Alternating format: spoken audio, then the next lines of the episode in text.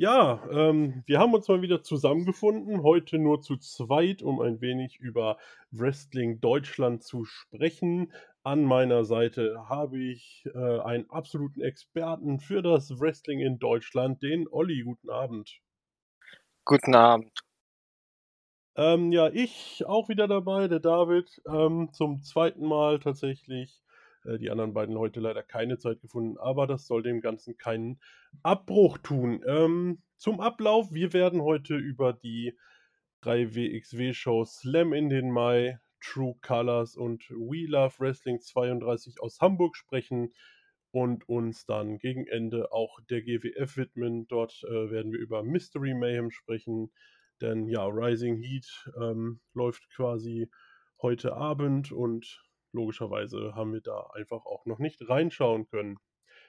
Olli, Slam in den Mai, ja, auch schon ein bisschen her. Ähm, fing an nach der Pre-Show mit dem Match von Sensor Volto, Fast Time Mudo. Ähm, ein technisch gutes Match, wie ich finde, was Sensor Volto nach dem Eiffel Tower gewinnen konnte. Wie hast du das Match gesehen? Genau, also gegen das Match wrestlerisch kann man nichts sagen. Ansonsten war es halt jetzt relativ ohne Story, einfach bisschen Action zum Reinkommen fürs Publikum, weil es halt doch dann äh, schon bessere Roadshow war, deswegen auch schon insgesamt zu Recht auch wegs genau, da kann man nichts gegen sagen. Aber halt wirklich jetzt auch mit Matches, die dann durchaus einfach eher fürs lokale Publikum waren, wie jetzt Volto gegen Mudo, aber damit war dann die Halle auch da und wach und äh, wurde dann gut in die Show mitgenommen. Ja, sehe ich auch so. Ähm, hat jetzt auch, wir wissen ja schon, wie es weiterging in den Wochen danach, ähm, jetzt nicht so wahnsinnig viel Relevanz, weder für Mudo noch für Sensor Volto gab, wie es für die beiden in den kommenden Wochen weiterging. Aber wie du sagst, die Halle war da. Ähm, danach haben wir ein kurzes Segment zwischen Coach Robert Dreisker gesehen und Norman Harras. Der Robert Dreisker war ja den ganzen April suspendiert ähm, und sollte dann an diesem Abend trotzdem ein Match bestreiten. Ähm, ja, wieder leichte Spannungen zwischen den beiden. Wir hatten die Harras-Segmente ja ein bisschen kritisiert in unserem letzten Podcast. Findest du, äh, dass er sich da verbessert hat in den, wir kennen ja jetzt noch ein paar mehr Segmente mit ihm. Ähm, wie siehst du das? Es sind schon ein bisschen besser geworden. Also, es hat halt immer noch so ein bisschen den Autounfall-Charme, weil diese ganze Storyline und halt dieser Charakter Norman Harras als sportlicher Leiter schon, ähm, sehr speziell ist. Aber ich muss halt sagen, dass mich über die Zeit hinweg die Segmente doch schon irgendwie was abholen, weil es einfach mal was komplett anderes ist als, ähm, die reine Matches und klatschen Backstage-Interviews und es hat halt einfach eine ähm, gewisse Komik. Ja, eine gewisse Komik hat es auf jeden Fall. Ähm, da kommen wir nachher noch mal zu einem Segment, wo ich das auch definitiv so sehe. Ähm, es wird auf jeden Fall etwas besser und hat nicht mehr so diesen Cringe-Faktor, wie er am Anfang war. Äh, ja, danach ging ging es mit Heisenberg gegen Levaniel weiter. Heisenberg, eines seiner vielen Matches, die er per Countout gewinnen konnte. Ähm, wir hatten ja vermutet, dass man ihn ein wenig in Richtung Main Event pushen kann und ja, für Levaniel geht es ja seitdem Karat äh, doch ein bisschen bergab. Oder wie siehst du es?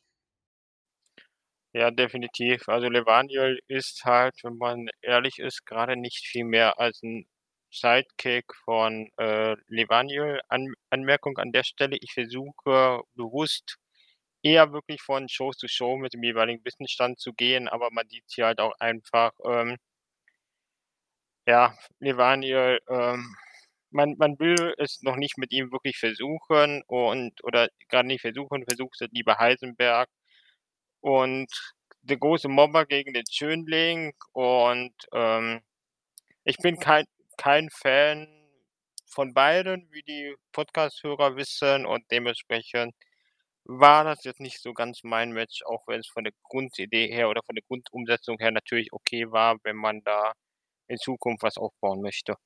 Ja, ähm, wie du sagst, äh, Sidekick eher von Jörn Simmons, der danach ja auch, ähm, also nach dem Match hat Heisenberg ja nicht abgelassen vom Prinzen der Sterne und dann kam der Niederländer und rettete ihn, ähm, versprach dann auch, sich Heisenberg noch zu holen. Ähm, weiter ging es dann mit einem Tag Team Match, Rott und Flott gegen die Only Friends und ja, Rott und Flott konnten gewinnen und forderten danach von Herrn Harras, auch mit richtiger Anrede, äh, ein Titelmatch. Als Match fand ich das definitiv solide. Ich muss sagen, ich mag Rott und Flott, die halt extrem viel Charisma haben. Hahaha. nee, aber es kommt schon eigentlich echt gut rüber, beide. Und klar, jetzt gefühlt auch schon zu dem Zeitpunkt ein relativ überraschender Push, dass man halt den schon an der Stelle jetzt dann nach zwischendurch immer so durchwachsene Ergebnisse plötzlich dann Sieg über die Only Friends gibt, wo ich dachte, dass man die eher noch mal ein bisschen besser darstellt, aber ähm, an der Stelle natürlich sinnvoll, weil man da dann auch schon eigentlich zu dem Zeitpunkt gesehen hat, dass Rott und Flott jetzt ähm, ein relevanterer Teil des Shows werden sollten. Ja, das hat man auf jeden Fall gemerkt. Ähm, auch dieses selbstbewusste Fordern des Titelmatches, ähm, das hat mir auch gut gefallen. Und wie du sagst, die beiden strahlen definitiv was aus. Ähm, ob im Ring und neben dem Ring, den sieht man eigentlich doch sehr gern zu. Ja, anschließend hatten wir ähnlich wie zum Opener ein Match, wie ich finde, ähm, Blanc gegen Lawrence Roman, was, ich sag jetzt einfach mal, nicht das allerrelevanteste Match auf der Card war, oder? Genau, da kann ich eigentlich meinen Kommentar von vorher copy-pasten. Solides Match. Es ist schön, dass Lawrence Roman wieder an den Ring steigt und auch wieder bei der WXW ist. Ich mochte ihn früher auch schon als äh, Waschbären mit den unvergessen kultigen äh, Entrance-Song und habe ihn immer für jemanden gehalten, aus dem man mehr machen konnte, auch wenn der eher klein ist. Aber ähm, ja, das war halt so möglich Roadshow-Match at its best, was Nettes für die Halle. Genau, das, das war's, ja. Ähm, danach hatten wir ein kurzes Archer-Interview, ähm, bevor es dann zur äh, Shotgun, ja, damals noch Lotterie kam. Ähm, dort hat er gegen Rick Salem oder Salem, den Visionär mit seiner Kristallkugel, äh, äh, also Maggot trat gegen Rick Salem an und konnte das Match gewinnen. Und ich muss sagen, ich habe ihn ja auch bei ähm, WXW Now and Friends gesehen. Ähm, also Rick Salem und bin nicht der größte Fan von ihm und das hat sich in dem Match nicht geändert. Ja, leider. Ähm, man hat, finde ich, in dem Match auch gesehen, warum der jetzt doch dann eher bei WXW Academy Shows auftaucht. Klar, es gibt in Frankreich auch schlechtere Wrestler und da ist die Dichte auch ein bisschen begrenzt, deswegen hat er schon so ein bisschen einen Namen da oder gehört schon irgendwo dazu, aber ja, die Zeit in der Academy oder generell über die Wrestling-Shows, der ist, er ist halt noch relativ jung, deswegen wird das hoffentlich mit der Zeit noch, aber aktuell ist er, glaube ich, zumindest bei der WXW aufgrund der Kaderdichte dann doch eher in der Academy als bei den äh, Main-Shows gut aufgehoben. Ja, da stimme ich dir voll zu. Ähm, danach kam Norman Harris raus. Wunder über Wunder, es ist was falsch gelaufen in der Lotterie und ähm, es wurde neu ausgelost. Und natürlich gewann diesmal dann Norman Harras in der Lotterie, aber konnte, obwohl es Maggots zweites Match direkt hintereinander war, wieder nicht gewinnen. Und danach im Segment schaffte Harras die Shotgun-Lotterie ab. Ähm, hat dich das überrascht? Was denkst du darüber? Hat dir die Shotgun-Lotterie gefallen? Ich glaube ja eher nicht. Genau. Ähm, das zweite Match, ich hatte da dem Moment echt kurz Angst, dass Harras jetzt äh, Maggot gewinnt. Also das habe ich echt gekauft. Und dann dieses, out, also out of nowhere, äh, war schon Finish von Maggot mit dem quasi AKO oder Kata, ähm, war schon cool. Also das wäre so von den Kursmatches, von so Gesamtstory, war das halt wirklich mal ein Ding, was mich richtig gepackt hatte. Hm. Und was ich von der Art und Weise her, wie man das Ganze konstruiert hatte, war dann mit dieser erstmal falsch gelaufen und Lotterie und so, war das schon richtig, richtig gut gebuckt. Also das muss man definitiv mal hervorheben. Die Abschauung der Lotterie, das hatten wir vor zwei Folgen oder drei Folgen auch schon mal laut diskutiert und äh, ja, bei den Shows generell einiges passiert, was wir so gefordert hatten und die Shotgun Abschaffung der Shotgun-Lotterie finde ich gut und finde ich sinnvoll. Man hatte so dieses, oh Zufall, Norman Harris wurde ausgelost. hat man jetzt ausgereizt, ähm, noch 2, dreimal wäre dann wahrscheinlich schon schnell wirklich nervig geworden. So hat man einen guten, äh, irgendwo Grunderklärung, warum es plötzlich keine Shotgun-Lotterie gibt, weil wenn man's einem sportlichen Leiter abkauft, dass er aus Willkür irgendwas, äh, abschafft, weil es doch nicht zu seinem Erfolg führt, dann ist es halt Herr Harras. Und dementsprechend, äh, ne, alles richtig gemacht. Sh Shotgun-Lotterie ist weg und ich bin mir da relativ sicher, dass, ähm, Emra und auch Pascal der ebenso wenig hinterher weinen wie ich. Ja, man muss auch sagen, ich glaube, entweder hätte man sonst Harras die Shotgun Championship bald auch mal geben müssen, denn sonst wäre zumindest der In-Ring-Charakter doch sehr begraben gewesen. Ähm, von daher denke ich auch insgesamt 'ne gute Entscheidung. Dann, ja, zu einer Storyline, ähm, die sich ja durchaus auch schon ein wenig zog. Dreisker gegen die Academy, in dem Fall gegen Oscar. Ähm, zunächst konnte Oscar quasi gewinnen, weil Dreisker disqualifiziert wurde. Das wollte Harras so nicht stehen lassen, hat das Match als Street Fight, äh, äh, wieder eröffnet und dort konnte sich dann Dreisker durchsetzen, weil Oscar halt das Bewusstsein verloren hat, also quasi technischer K.O. Und ja, nach dem Match hatte Dreisker noch 'n Hammer in der Hand und in der anderen Hand hatte er den Academy Cup, über den wir ja durchaus auch diskutierten und ihn als nicht super sinnvoll erachteten. Und na ja, ebenso wie die Shotgun-Lotterie ist auch dieser jetzt Geschichte. Ja, ähm, die Zerstörung des, äh, Academy Cups war auch ehrlich gesagt Beste an dem ganzen Ding. Äh die Dreisker-Story sackt ohne Ende, da kommen wir aber noch bei einer späteren Show heute dazu. Und, ähm ist komplett komplett unnötig, das ganze Ding. Ähm, Oscar hat man dann jetzt doch noch mal genommen vor seinem, äh, Abschied nach Japan, um sich halt, ähm, hinzulegen und halt den Academy Cup, äh, wegzuräumen. Und, ähm, ja, man muss halt vielleicht noch als Erklärung für die Zuhörer machen, die die Show vielleicht noch nicht gesehen haben oder jetzt wahrscheinlich auch nicht mehr sehen werden. Ähm, die die DQ von Dreisker war einfach so 'n klassisches: „Okay, äh, wie ich habe jetzt Singles-Match, ich habe keinen Bock mehr, also hole ich mir die DQ ab und gehe raus.“ Mhm. Und, ähm, ja, also ganz ehrlich, ich habe es nicht gebraucht. Ich brauche diese ganze Storyline nicht.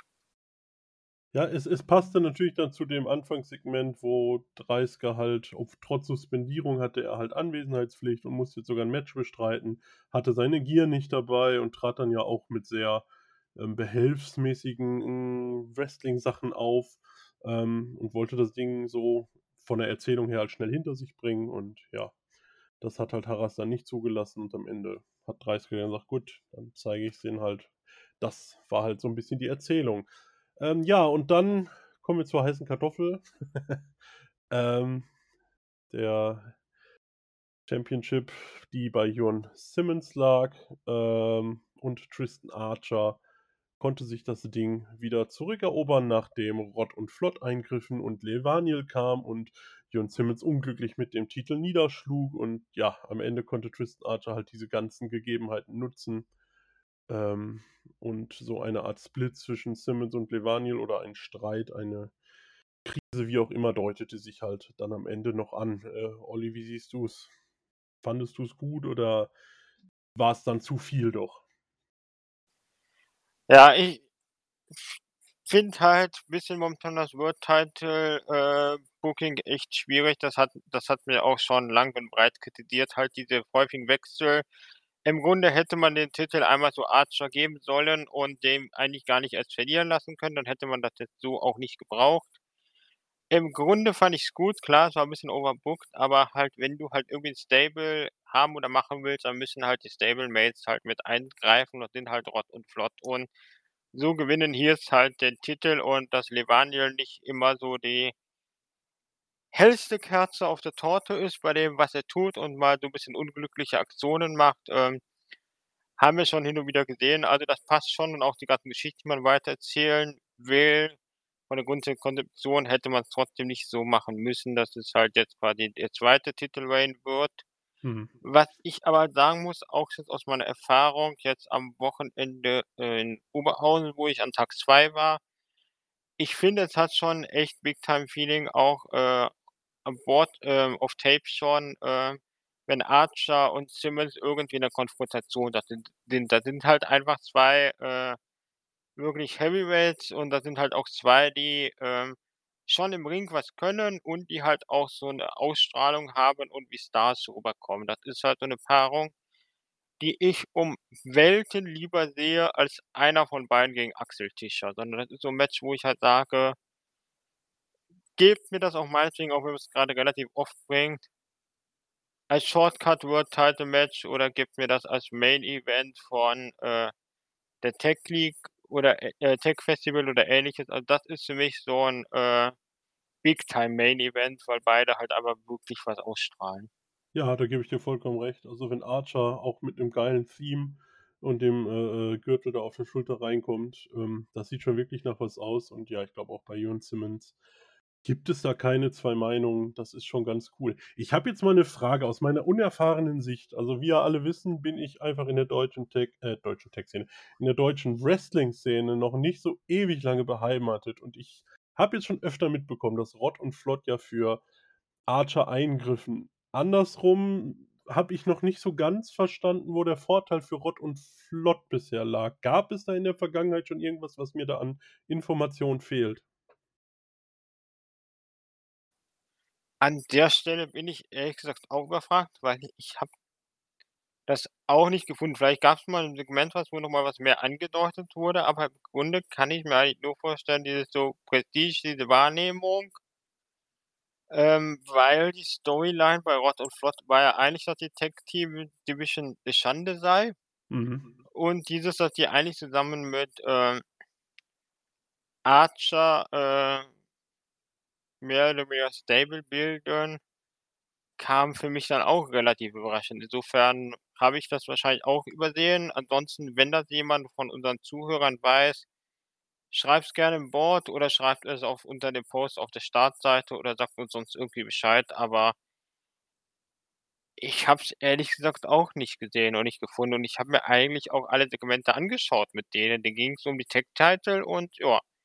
Ja. Aber ich will mich nicht beschweren. Ich finde das auch als Kombination super. Ich schaue mir alle 3, äh, gerne an und das ist auch nicht so dieses Eingeschleime von: „Boah, du bist so mega geil“ und sonst was, sondern das ist eigentlich angenehm gemacht, weil die alle 3 eigentlich sehr charismatisch sind und man die alle durchaus mögen kann, aber die dann trotzdem ihre Heel-Ro Heel-Rolle gut spielen.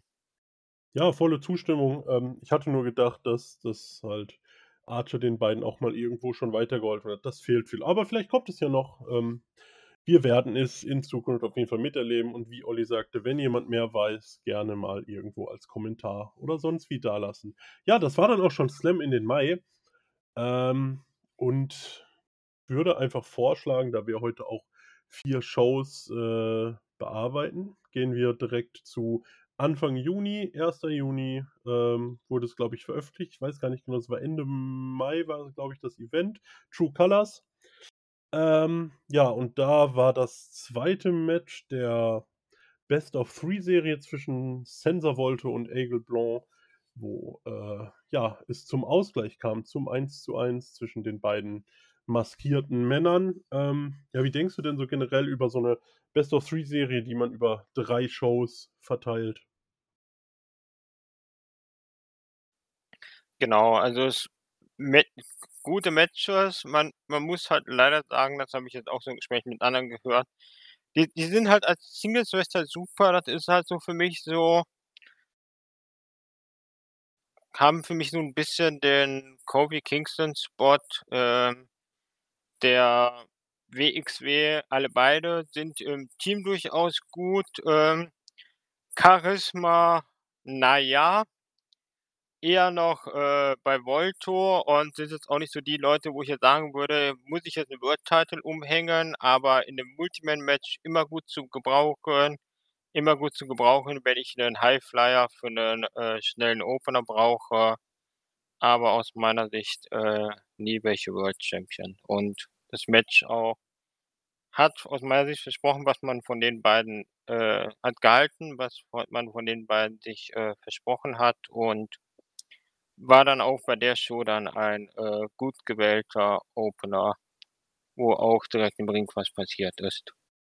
Ja, ich denke auch, man hat hier, ja, wie auch bei Slam in Mai eigentlich direkt ein Match gehabt, wo die Halle da war. Die beiden ähm, versprechen ja durchaus hohes Tempo und auch tolle Aktionen. Ähm, von daher da alles gut. Ähm, ich persönlich, ja, ich weiß nicht, ob man da unbedingt drei Matches gebraucht hätte über die ganzen Wochen, ähm, aber insgesamt waren es drei ansehnliche Matches, ohne jetzt zu viel vorwegzunehmen. Ja, danach äh, Bobby Guns gegen Levaniel.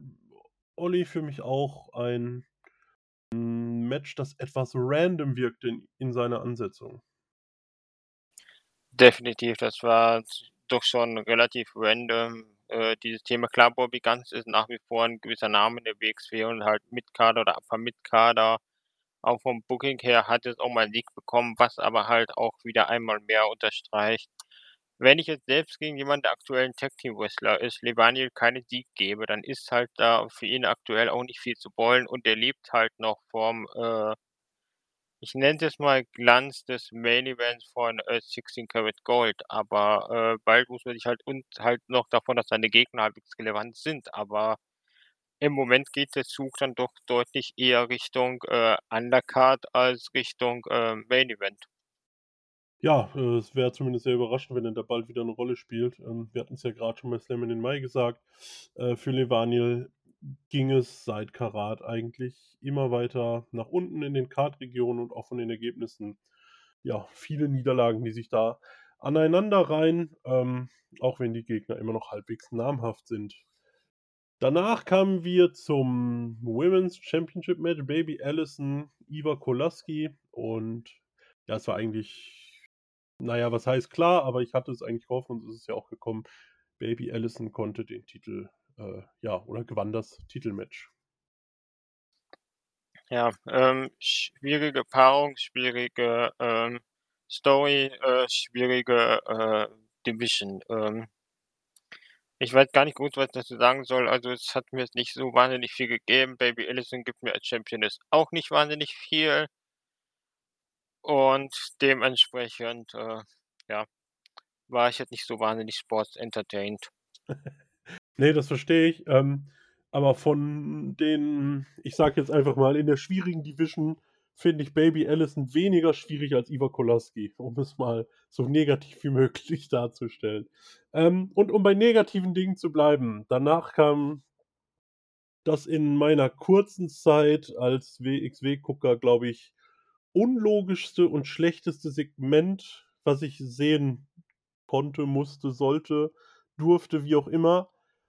Äh, es war das Segment mit Robert Dreisker und Orshi.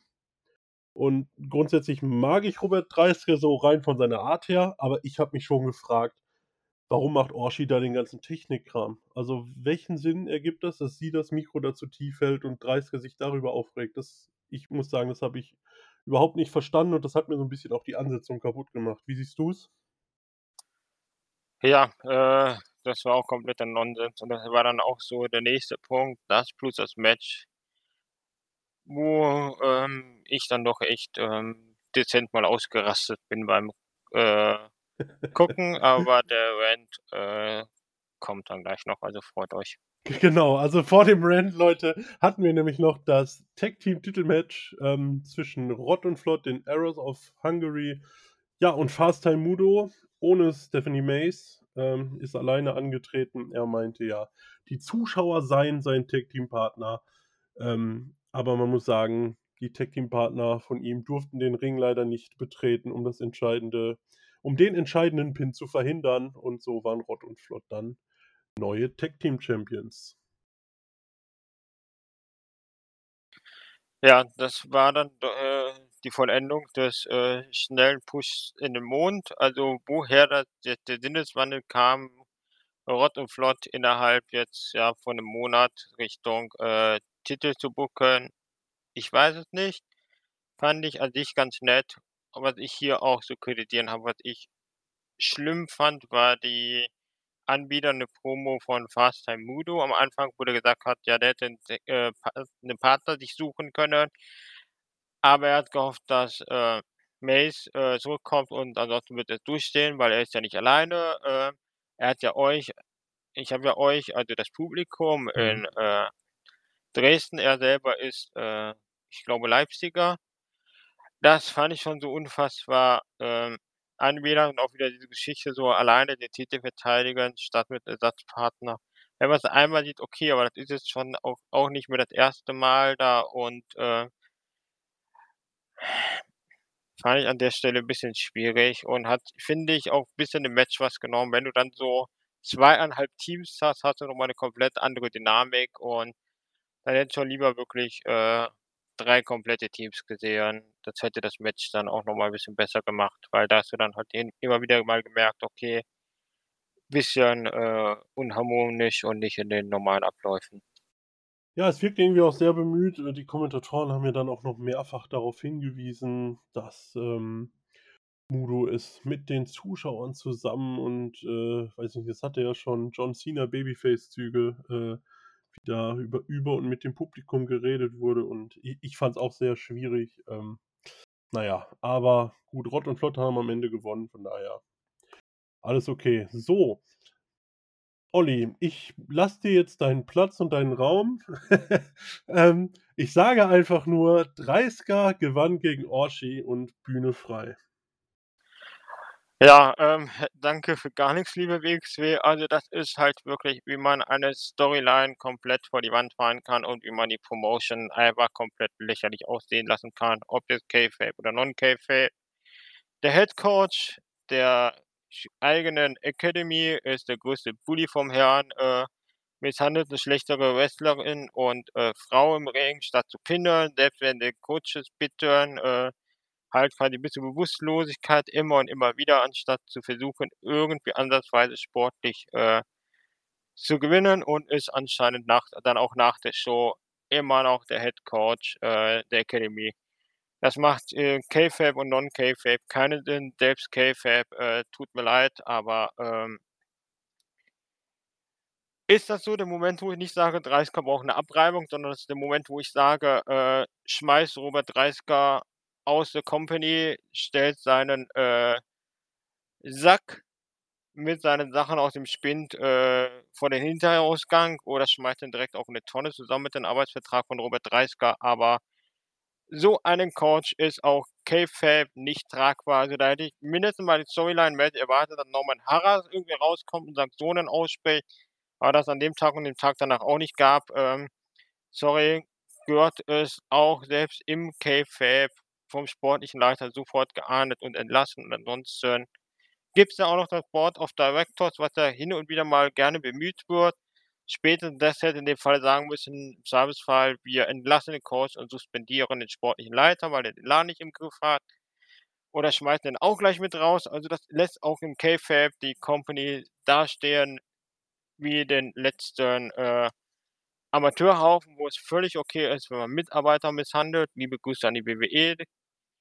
Stichwort Big Show Storyline und, äh, Non-Kayfabe. Ähm, ja, ich schaue mir 'n Produkt an wo eine der Hauptstorylines ist, wie der, ähm, Real-Life-Coach, weil es ja nicht nur Storyline-Coach, sondern man halt nachgucken kann.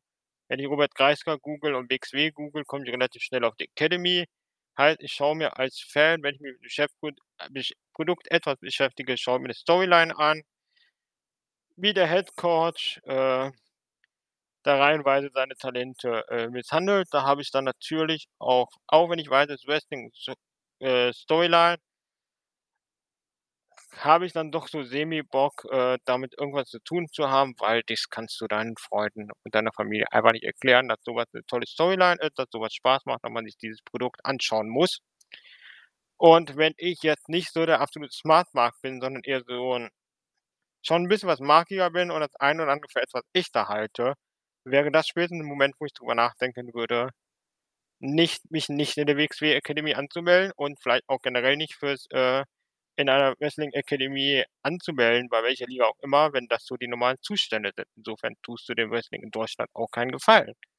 Das ist einfach von vorne bis hinten kompletter Käse und der ganze Quatsch wird halt auch nicht besser, wenn wir im nächsten Podcast über die Shows drüber reden, weil da habe ich nämlich wieder 1.000 Fragen, wo ich mir fast am liebsten irgendjemanden vom Creative Team der WXW schnappen würde, damit der, äh mir erklärt, wie ich diese Storylines mit den Ereignissen von, äh, vom Broken Rules Wochenende in Oberhausen zusammenkriege, weil da habe ich wirklich 100.000 Fragezeichen. Also, das Ja. wird und wird einfach nicht besser. Ne, da sind Sinneswandel dabei, ähm, die hast du fast nur mit irgend 'ner psychischen Vorerkrankung. Ähm, das ist dann schon durchaus zu hinterfragen, äh, ohne jetzt vorwegzugreifen oder so, aber da gebe ich dir recht. Da können wir vielleicht, ähm, im nächsten Podcast, wenn wir über die 3 Oberhausen-Shows quatschen, noch mal drauf eingehen. Ähm, ich muss sagen, als relativ war Neuankömmling fand ich den Dreisker beim Karat, der einfach sehr unzufrieden ist mit den Leistungen, die da vorher gezeigt wurden. Ähm, ja, wie gesagt, dass er einfach unzufrieden ist, das fand ich durchaus interessant, wie's dann da weiterging. Ähm, ja, doch sehr übertrieben und teils ins Unlogische gehen. Also, kann ich dir da auch nur, wenn, dann überhaupt sehr bedingt widersprechen. Ähm, von daher aber lasst uns da ruhig in den nächsten Podcasts einfach weiter drüber reden, denn eins können wir euch versprechen, viel besser wird's nicht. Immerhin, nach dem Match wurde Orshi von Icarus und Dover auf die Beine geholfen und sie, äh, von ihnen in den Backstage-Bereich gebracht, bevor wir dann zu den beiden, ähm ja, letzten Matches des Abends kamen, 2 Championship-Matches. Erst mal Shotgun Championship Maggot gegen Peter Tiani, der, ja, spätestens seit dem Karat ja durchaus sehr over ist in der WXW und insgesamt war's ein, ich sage einfach mal, unterhaltsames Match, oder?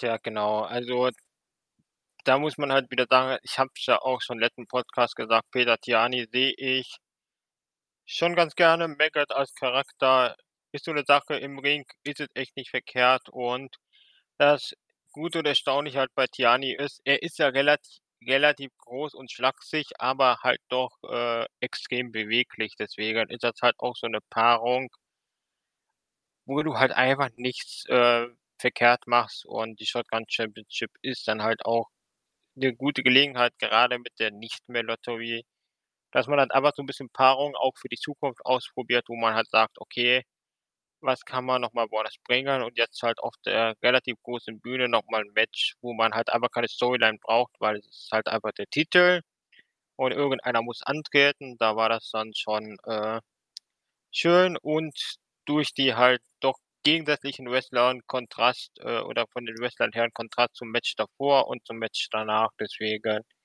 war das auch auf der Card, äh, ganz gut positioniert.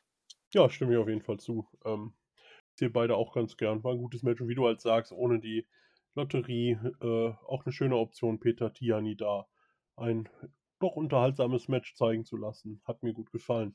Ähm, ja, Main Event, ähm, im Vorhinein bat Axel Tischer ja in einem Segment darum er bat ja den sportlichen Leiter darum, dafür zu sorgen, dass alles fair abläuft und dadurch hatten wir ja 2, ähm, Ringrichter am Ring.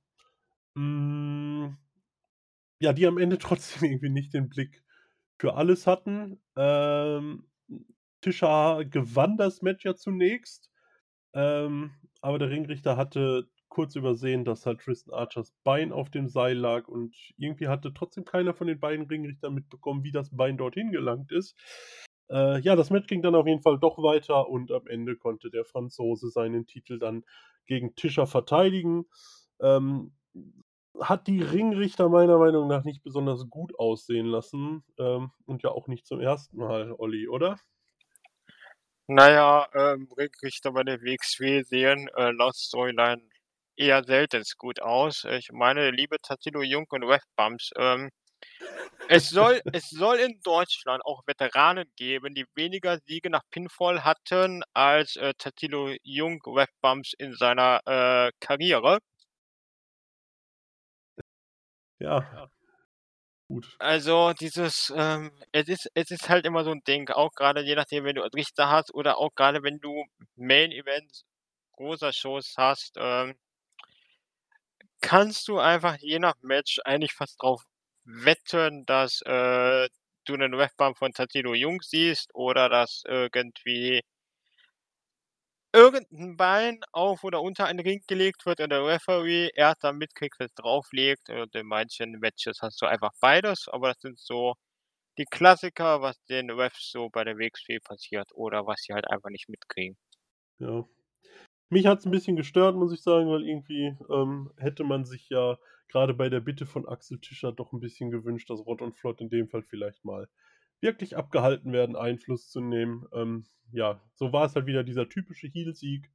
Ist jetzt nicht dramatisch, aber ich persönlich hätte es mir bei einer Stipulation mit zwei Ringrichtern einfach ein bisschen anders gewünscht. Aber gut.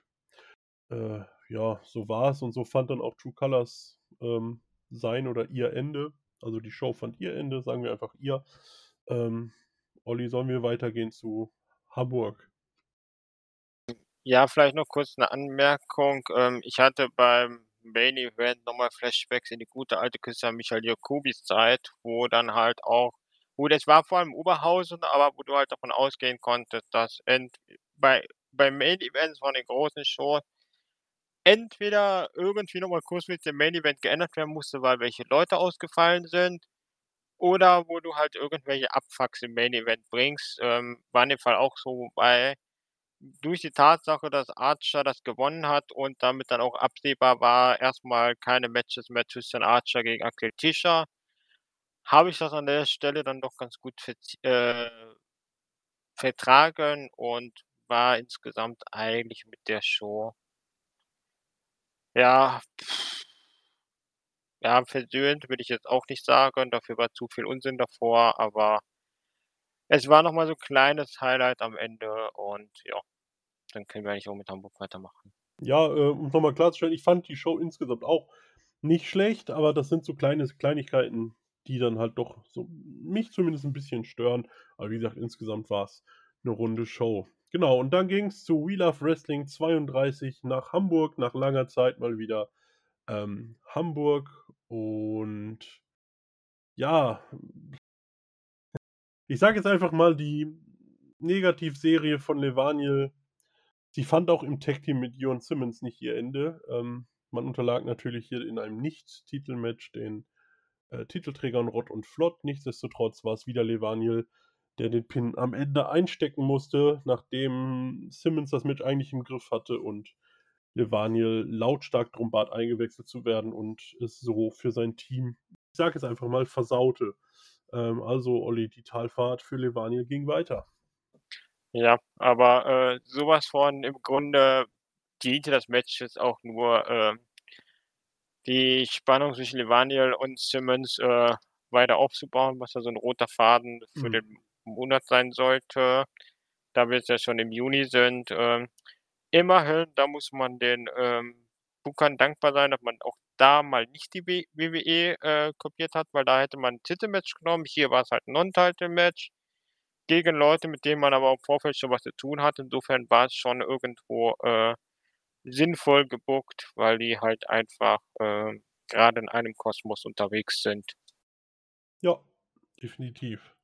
Ähm, danach haben wir eine Promo von The Rotation zu sehen bekommen. Dort hat ein bisschen, ähm, ja, ich sag mal, der geneigte Zuschauer oder Kenner der deutschen Wrestling-Szene wird wissen, dass Rotation auf USA-Reise war.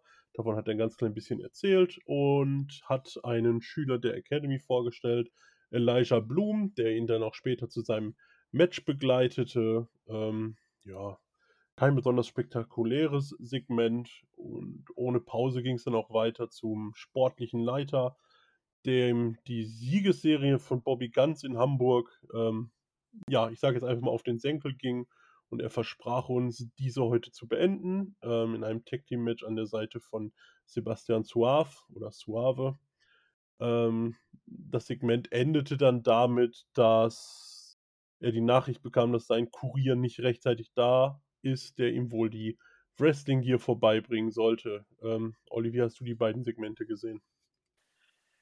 Ja, ähm, Rotation, Bloom, äh, ja, ich bin ja nicht der größte Rotation-Fan.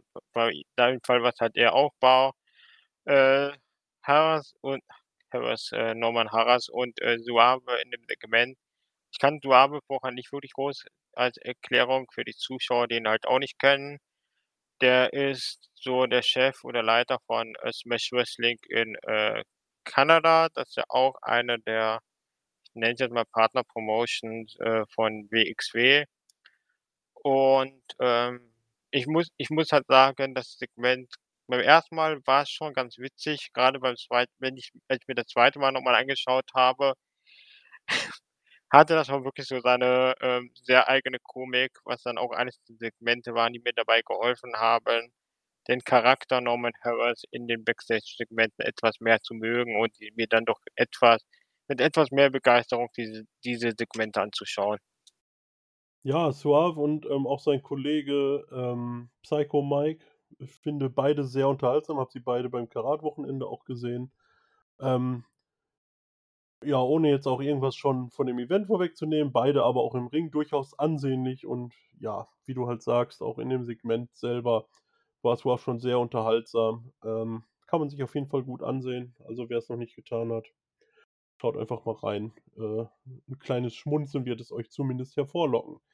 Ja, dann auch mal wieder Action im Ring und, ähm, Dreisker ja, macht eigentlich genau da weiter, wo er aufgehört hat. Äh, Rotation hatte sich den Fuß 'n bisschen verknackt, hatte das in dem Segment auch angedeutet und ja, äh, von der Matchstory her, Dreisker hat sich eigentlich nur dem Fuß gewidmet. Ähm, die ganze Auseinandersetzung ging dann auch 'n bisschen aus dem Ring raus. Äh, Bloom wollte dann so 'n bisschen die Rotation beschützen, konnte aber auch nicht viel gegen den Headcoach ausrichten, der am Ende auch Rotation dann zur Aufgabe brachte, ja, mit dem verletzten Fuß eigentlich. Ja, das war jetzt so, nachdem ich meine Schüler gemobbt habe, äh, gucke ich auch, dass ich einen der anderen Trainer der Academy, also im Prinzip einen meiner Angestellten, äh, so verletze, dass er im besten Falle auch meine, äh, Students nicht mehr trainieren kann. Herzlichen Glückwunsch zu dieser Fortführung der Storyline. Ja, äh, ich glaube, dem ist wenig hinzuzufügen, ähm, warum man es so erzählt, dass er wirklich also, er hat ja von dem Fuß gar nicht mehr abgelassen. Wäre es jetzt nicht eine geskriptete Geschichte, müsste man ja davon ausgehen, dass die Rotation mit 'ner Fußverletzung zumindest einige Wochen ausfällt. Ähm, ja, vielleicht schreibt man da ja auch irgendwas in die Richtung. Ich weiß es grade nicht ganz genau. So sehr war Rotation ja auch nicht in die Storylines eingebunden, aber wie du halt sagst, so wenn ich halt sage, das ist einer meiner Trainer, ist es natürlich Blödsinn, ihn so schwer verletzen zu wollen. Na gut, danach, ähm, kam es zu einem Aufeinandertreffen am Mikrofon zwischen unserem Unified Champion Tristan Archer und Axel Tischer. Ähm, halt im Main Event in einem 60-minütigen Ironman-Match aufeinander trafen. Ähm, ja, keine besonders relevante Promo, wie ich fand. Ähm, Archer hat nicht viel gesagt. Tischer hat dann halt gesagt, man sieht sich nachher im Ring. Wie gesagt, so richtig speziell war's nicht. Und, ähm ja, weiß ich nicht. Willst du überhaupt was dazu sagen oder gehen wir einfach weiter? Weiter, das war einfach mal zur Abwechslung hat man den Main Event nicht in welchen Backstage-Segmenten aufgebaut, sondern mal, äh, mit einer Konfrontation vorm Publikum. Genau, also viel mehr gibt's dazu echt nicht zu sagen. Ähm, anschließend Harras in ich weiß gar nicht mehr ganz genau, wie er's selber genannt hat, Casual Chic oder was? Ich weiß es nicht mehr genau. Ähm, Äh, ich glaube Bus Business Casual. Ja, genau, irgendwie so was. Business Casual, genau. Ähm, trat auf jeden Fall da irgendwie mit, äh, Hemd und Anzughose oder was auf mit Sebastian Suave und man unterlag dann halt auch den Only Friends und, ähm, ja, redetechnisch charmant wie immer, hat dann unser guter Interviewer versucht, äh, ein paar Worte von Harras und Suave zu bekommen, was dann damit endete, dass er unbezahlt suspendiert wurde, aber die Show noch zu Ende bringen sollte. Ähm, und ja, kleiner Spoiler, auch in der nächsten Show zumindest nicht anwesend war. Ja, äh, jeder Mensch braucht mal 'n bisschen, äh, Erholung und Abstand von, äh, Norman Harras, ist völlig, äh, nachvollziehbar. Ja. Da das ist eigentlich sogar 'n 'ne Maßnahme zur Mitarbeiterzufriedenheit, zumindest wenn es noch Geld geben würde. Ähm, erst erst mal noch kurz zum Match. Ähm, ja, ich habe mir von der Paarung ehrlich gesagt nicht erwartet und das war jetzt halt auch einfach ein, äh, solides Match, was eigentlich auch nur dem der Fortführung der Norman Harras Storyline diente, was eigentlich auch genug über die Pläne für die Only Friends vor äh, sagt, wenn man die einfach mal nimmt oder braucht, um, äh, 'ne Storyline von, äh, Norman Harras fortzuführen. Ansonsten, ja, äh, diese Backstage-Interviews, es ist es ist halt nicht immer 'ne Freude, aber das war dann doch wirklich schön und, äh, ich habe selten jemand so glücklich über 'n Backstage-Interview oder Segment, äh reagieren gehört wie meine f äh, guten Kumpel, dem Niki. Niki, den ich äh, der dann doch fast schon Freudentränen geweint hat, als er das Segment, äh, und die Auswirkungen bekommen hat an der Stelle. Deswegen schöne Grüße. Grüße gehen raus, auch unbekannt. Ähm, ja, gut. Danach, ähm, Match Nummer 3 zwischen den beiden Kontrahenten. Aigle Blanc gewann gegen Sensor Volto und konnte dieses kleine Best of Three damit für sich entscheiden. 2 zu 1. Ich denke, wieder ein ansehnliches Match. Und ähm, ja, nachdem ganz kurz Spannungen angedeutet wurden, haben sich die beiden dann doch umarmt und im Interview auch gegenseitig overgebracht. Ähm, ich denke, die beiden wird man dann auch weiterhin bei der WXW als Tech-Team erwarten können oder zumindest als Leute, die sich eher unterstützen nach dieser kleinen Serie. Oder wie siehst du es? Genau, ähm, zu den Matches haben wir eigentlich genug gesagt. Es ist halt dieselbe Geschichte und es war im Prinzip dann ein freundschaftlicher Wettstreit. Und mit dem ähm, Ausgang davon und dass die beider Team sein werden, würde ich mal die nicht ganz so steile These wagen, dass wir die beiden als Teilnehmer des World Tag Team Festivals sehen würden. A weil alles andere wäre auch einfach 'ne Verschwendung, weil dann hast du einfach noch mal wirklich 'n High-Flyer-Team, nachdem du jetzt doch so 'n paar, äh eher Strong-Style-Teams, äh, Stand jetzt wirst. Insofern, äh, gehe ich mal davon aus, bleiben bis mindestens Anfang Oktober ein Team. Ja, da gehe ich auch ganz stark von aus. Ähm, ich finde, das Segment im Anschluss hat auch so 'n bisschen drauf hingedeutet, dass man die beiden in der Richtung sieht und booken wird. Ähm ja, für mich eine Entdeckung beim Karat gewesen, trat Psycho Mike im Anschluss gegen Vincent Heisenberg an und ich weiß nicht, wie oft ich's jetzt schon gesagt habe, aber Heisenberg gewann via Countout. Ähm, anschließend, ja, zeigte Heisenberg dann einen Bodyslam, die ja eher Psycho Mikes Steckenpferd sind, aber wahrscheinlich grade deshalb. Ähm, unser Prinz der Sterne wollte den Save machen, scheiterte gnadenlos. Ähm, am Ende war's dann Jon Simmons vergönnt, sich mit Heisenberg backstage zu prügeln, äh, wo sie nur mit Mühe getrennt werden konnten. Und für Broken Rules setzte der sportliche Leiter Mr. Harras ein Last-Man-Standing-Match an. Jetzt habe ich ganz schön viel geredet. Ähm, erst mal zum Match, Olli. Ähm, wie fandest du's? Ich bin kein Freund von dem Match gewesen, auch von diesem Vince Heisenberg gewinnt via Countout, bin ich auch kein Freund. Äh, Psycho Mike, ähm hat mich weder on Tape noch, äh, live geflasht. Das ist einfach nicht meine Art, äh, Character und Gimmick, so gut er das sp auch spielen mag, ähm war einfach absolut nicht mein Fall. Ich hätte es nicht wirklich gebraucht, aber an der Stelle hat man dann wenigstens, äh, keinen aus'm eigenen Roster demoliert, sondern mal 'nen Gastwrestler genommen an der Stelle und, äh, ja, versucht, Heisenberg weiter aufzubauen. Ja, ich glaube, bei Psycho Mike, das ist so dieser typische Over-the-Top-Comedy-Wrestler, wo sich die Geister einfach scheiden. Ähm, ich habe ihn zumindest live sehr gern gesehen. Ähm, in dem Match muss ich aber auch sagen, grade gegen 'n Charakter, den er eigentlich auch zumindest erzähltechnisch nicht zum Bodyslam hochbekommen darf, da leidet sein Charakter dann ja durchaus auch 'n bisschen drunter. Ähm, aber danach, ja, wurde Jon Simmons endlich versprochen, dass er Heisenberg in die Finger bekommt fürs Last-Man-Standing-Match bei Broken Rules, was ja auch schon stattfand. Darüber reden wir aber heute nicht. Ähm, darüber reden wir beim nächsten Mal. Ähm, ja, gut gelöst die Situation oder? Ja, sagen so, an der Stelle wusste man dann jetzt halt, wofür man Heisenberg bisschen, ähm, aufgebaut hat, auch wenn das, ähm was danach, ähm, Oberhausen passiert ist, auch bei Heisenberg wieder einige Fragezeichen aufgeworfen hat. Ähm dementsprechend, ähm, schauen wir da mal weiter.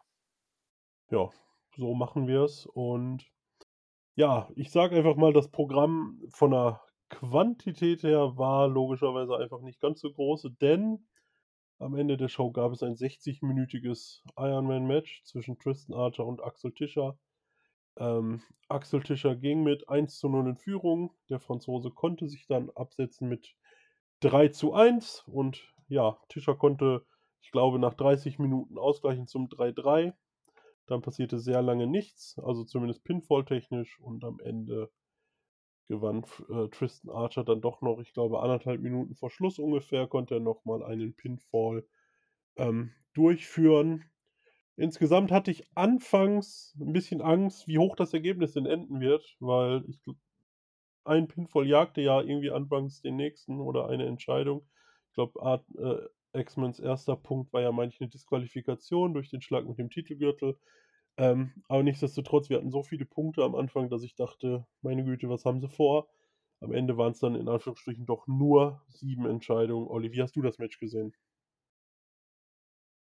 Ja, ich, ich finde so Ironman-Matches extrem schwierig und ich bin auch kein Freund davon, weil wenn du halt normal Matches hast, wo von du zwei Wrestlern auch gerade von dem Kaliber, was dann durchaus mal 20 bis 30 Minuten geht und dann hast du halt ein Match, wo du dann sieben Pinfalls hast, wo dann wo ja theoretisch während einzelne Matches dann halt immer wieder Titel von einem zum anderen wechseln würden oder halt, wenn einer vielleicht drei Pinfalls holt, gäbe es auch kein Titelmatch mehr. Und da hast du dann halt irgendwie fühlt sich das auch schon fast wieder an wie irgendwie 'n Fußballspiel oder so, wo du machst du mal 'n Tor, dann macht der Gegner 'n Tor. Ja. Und, ähm, tut man sich keinen Gefallen mit, also keine Ahnung, so 'n Iro ich fände es halt auch mal schön, wenn so 'n Ironman Ma Man Match mal wieder wirklich so 1:0 oder, ähm, 2:0 oder 2:1 ausgehen würde und man dann nicht irgendwie versucht, das ganze Ding hochzumachen, weil wenn überhaupt ich die Pace irgendwie hochdrehe, dann würde ich's ja eher am Ende hochdrehen, wo dann halt einfach die Moves Wirkungstreffer sind, aber man noch genug Kraft hat, um den anderen zu pinnen und nicht am Anfang, wo die dann noch vermeintlich fit sein sollten und in normalen Matches 20 Minuten lang, äh, aus jeder Scheiße auskicken. Ja, es ergibt auch erzähltechnisch viel mehr Sinn, da gebe ich dir recht, weil am Ende sind die Leute ja also, wenn man sich's mal so denkt, nach 45 Minuten sind die Leute nun mal einfach kaputt, so. Und wenn du da halt 'n guten Treffer landest, dann reicht's ja viel eher als am Anfang. Also, ich hätte die beiden Halbzeiten auch, äh, wenn man so will, die beiden Halbzeiten auch eher getauscht.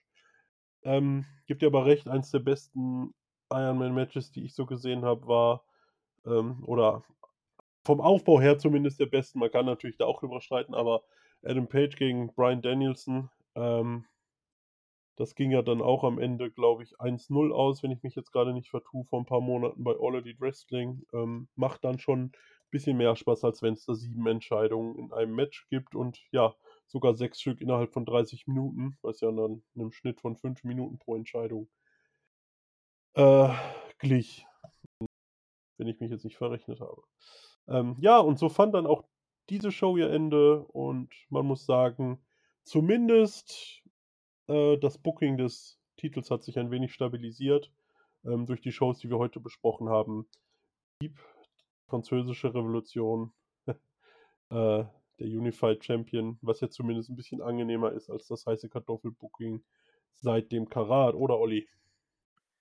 Genau, man sollte zur Ergänzung vielleicht noch sagen, dass ursprünglich, äh, Jonathan Gresham seinen, äh Title Shot hätte einlösen sollen. Im Nachhinein kann man sich fragen, ob er den äh, das Match auch gewonnen hätte. Ich vermute aber nein, weil man im Zweifelsfall mit Rott und Flott ihn hätte da rausbetrügen können. Grade nachdem man weiß, dass, äh, man manche Title Shots, äh, auch schon einen von Shortcut oder der Tech League oder, ähm, Karat auch schon mal einmal wirklich in die Tonne geworfen hat, mehr oder weniger. Deswegen, ähm, bin ich da jetzt nicht, äh, würde mich das auch nicht wundern, wenn, äh, man Gresham auch um den äh, da um den Titel gescrewt hätte in Hamburg, ähm. Aber insofern, Archer ist Champion, die Tag Champs sind auch klar. Also, insofern war so das Resultat von der Show eigentlich ganz zufriedenstellend und die Leute vor Ort dürfen schon durchaus ihren Spaß gehabt haben. Ja, auf jeden Fall. Und, ähm, zu Gresham der taucht ja zumindest bei den Oberhausen-Shows auf, ähm, also, darüber werden wir noch reden. Ähm, er hat ja, glaube ich, aus privaten Gründen Hamburg absagen müssen, aber bei Oberhausen hat man ihn dann sehen können. Ja, und ich glaube, zur WXW ist dann soweit erst mal alles gesagt, Olli. Kommen wir zur GWF, wenn du nichts mehr sonst hast. Genau, an der Stelle würde ich dann übernehmen. Ähm, wir sprechen über die German Wrestling Federation, über die Show Mystery Mayhem aus, äh, Mai. Das Grundkonzept der Show ist, das hatten wir auch schon mal angerissen, dass es, ähm 5 Umschläge gibt, die mit der Zeit verteilt werden. Da gab's dann halt über die letzten Monate immer wieder, äh, Qualifikationsmatches. Und das war dann halt ähm, und die Umschläge halt enthielten dann Titelshots, ähm, 2 für die GWF, äh, Tag Team Championship, einer für die GWF Berlin Championship, einer für die, äh, GWF World Championship und einer für die GWF Loserweight Championship. Die Wrestler mussten aber die Umschläge zulassen und, ähm, die Umschläge wurden zu Beginn der Show äh, äh, erst, ähm geöffnet, als der Ringsprecher Olaf Hayden, ähm alle 5 Umschlaginhaber, ähm, rausgerufen hat und anschließend auch noch die, äh, 5 Champions. Zu dem Zeitpunkt, ähm, ja, gut haben dann alle erfahren, welche Matches es geben sollte. Cem Kaplan und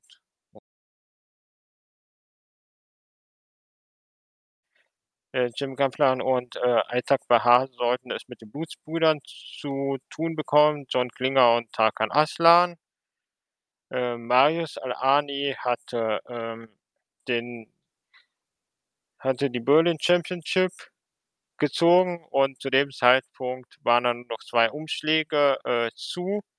Einmal Erkan Sulkani, der dann erst einmal sich zu ärgern schien, während ein grinsender Tony Harting einen Umschlag geöffnet hatte und dann, äh, die Loserweight Championship gezogen hatte, während Sulkani dann zu Ende auspackte und sich, äh, tierisch freute. Und ja, das Segment endete dann mit, ähm, einem Staredown zwischen Erkan Sulkani und Axel Tischer, der als einzigster von den, äh, 5 Champions in 'ner mit 'ner Anzughose und 'nem Hemd rauskam und nicht, äh, schon in der Ringgear war. Ja, ja. Ähm, ich fand's cool gemacht von, ähm, Erkan Sul Sulkani, äh, so dass er halt so tat, als ob er die Loserweight Championship halt gezogen hätte. Tony Harting feierte sich schon hart, jawohl, Chance auf die World Championship.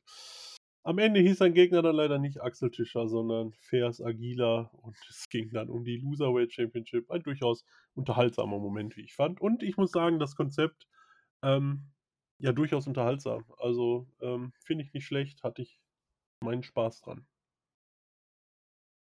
Sehr gut. Ich ich fand's auch a angenehm inszeniert und es ist halt so 'ne Show, wo halt vieles pass äh, passieren kann und wo du halt auch, was ich dann als was auch als Promotion angenehm ist, du dann einfach die Möglichkeit hast, Sachen komplett andere Richtung, äh, zu lenken und dafür dann auch noch 'ne gute Begründung zu haben. Insofern, äh, nö, war 'n relativ rundes Segment. Ähm, mit Mystery Mayhem, äh, Show-typischen Sachen ging's auch weiter.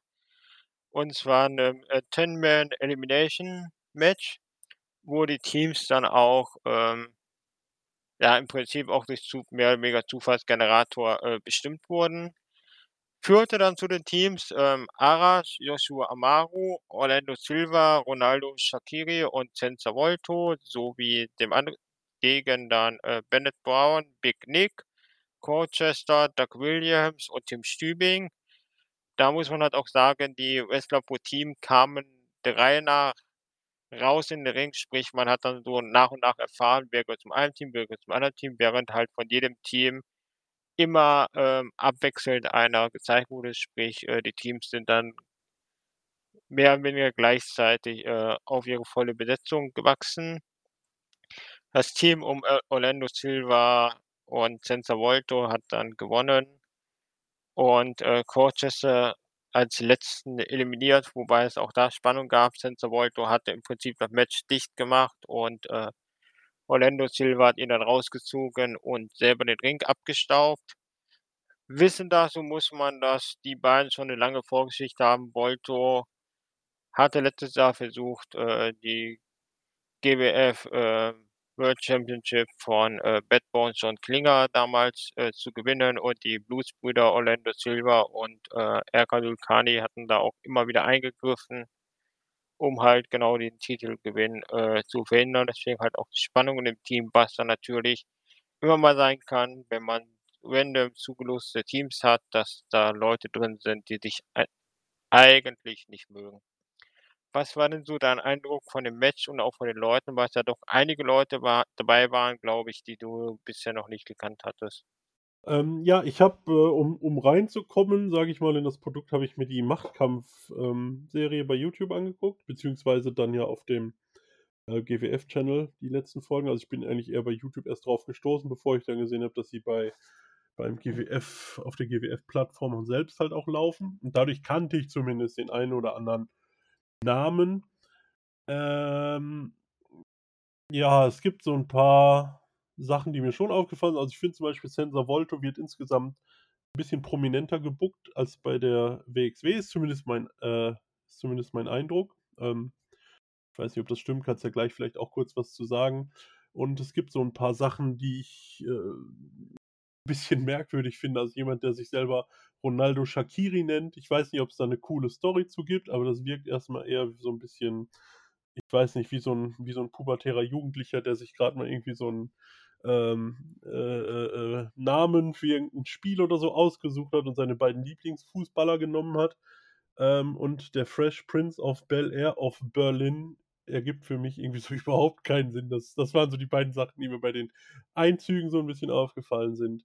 Aber ansonsten, ja, es war so das typische Chaos, was ich eigentlich von 'nem Ten-Man-Tag-Team-Match erwarte und, ähm, ja, die Stübing-Brüder, da scheint's ja irgend 'ne Rivalität zwischen den beiden auch zu geben. Das wurde zumindest kurz erwähnt. Ähm, die fand ich beide auch nicht uninteressant. Ansonsten, ja, Big Nick ist groß. Vielen anderen kann ich auch noch gar nicht so wahnsinnig viel sagen, weil, wie gesagt, Ten-Man-Tag-Team ist einfach so viel Chaos, ähm, dass ich mir zu jedem Einzelnen natürlich noch kein riesiges Bild machen konnte.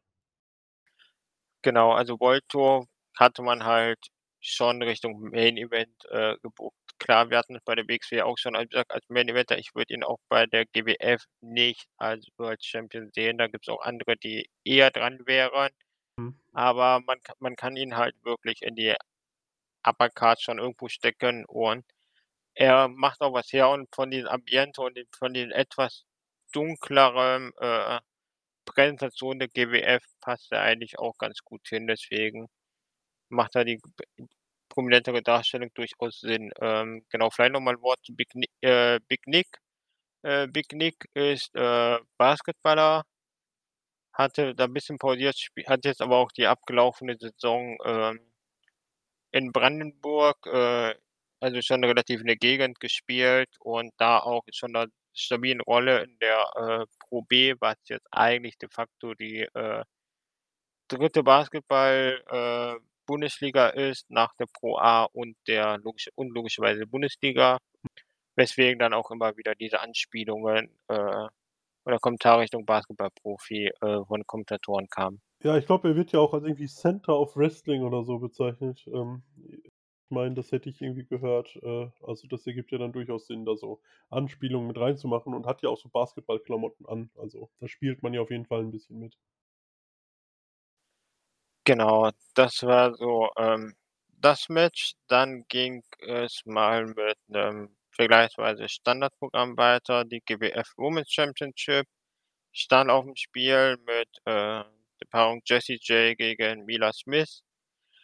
Landete im oder endet äh, das Match landete am Ende im, äh, Publikum beziehungsweise vorm Publikum und hatte dann den Double Countout nach, äh, knapp 6 Minuten. Was waren so deine Eindrücke zu der Paarung und auch zur Championess? Ja, ähm weiß gar nicht mehr ganz genau. Ich meine, Jessie J hätte auch in der Pre-Show schon Auftritt gehabt, aber bin ich mir grad nicht mehr ganz sicher. Egal. Äh, gehen wir nur auf das Match. Ähm, ja, Jessie J hm, also, es war halt 'n relativ ku kurzes Match. Es war halt 'n Countout-Match, von daher weiß ich nicht ganz genau. Aber Jessie J hat zumindest das, was viele andere zu hm, die ich bisher in Europa so zumindest gesehen habe, was die nicht haben, das hat sie, so 'n bisschen Ausstrahlung. Also, irgendwie man hat das Gefühl, da kommt wer rein, wo man 'n bisschen aufpassen sollte, was oder was die Dame halt drauf hat. Ähm, das hat mir eigentlich ganz gut gefallen. Ähm ja, bei der WXW haben wir's ja durchaus zu Recht immer wieder kritisiert, grade die ganze Damen-Division. Ich habe natürlich noch gar keinen Überblick, ob's bei de der, äh, äh, GWF da mehr gibt, ob die tief ist, ähm, die Division oder wie auch immer.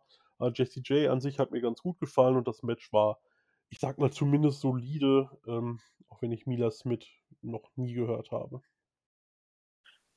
Ja, ähm, genau, Jessie J, so dieser Badass-Ich-Bin-Wer-Ausstrahlung hatte sie schon, das macht sie ganz gut. Ich mochte sie früher nicht so, mittlerweile hat sie sich da definitiv gebessert. Äh, die GWF Women's Division ist so aus meiner Sicht mit die bestgebookte oder die bestgebookte in, äh, Deutschland, was aber auch dran liegt, dass die sich halt wirklich nicht zu schade sind, überall Leute herzuholen. Auch 'ne Jessie J war sonst früher eher bei der NEW oder in, ähm, Österreich verortet, die hat man ge äh, gebookt. Man hat sich auch Nikki Foxley immer wieder geholt. Man hat sich so aus dem, äh Bereich, äh, der GHW auch zum Beispiel 'ne Cara geholt, äh, auch Stephanie Mace war da immer wieder mal da. Plus halt auch mal, ähm, Fly-ins und so. Es gab halt auch mal 'ne kurze Zeit, äh, Frauenturnier vor Corona, wo man dann auch mal so 'ne Frauenshow gemacht hatte.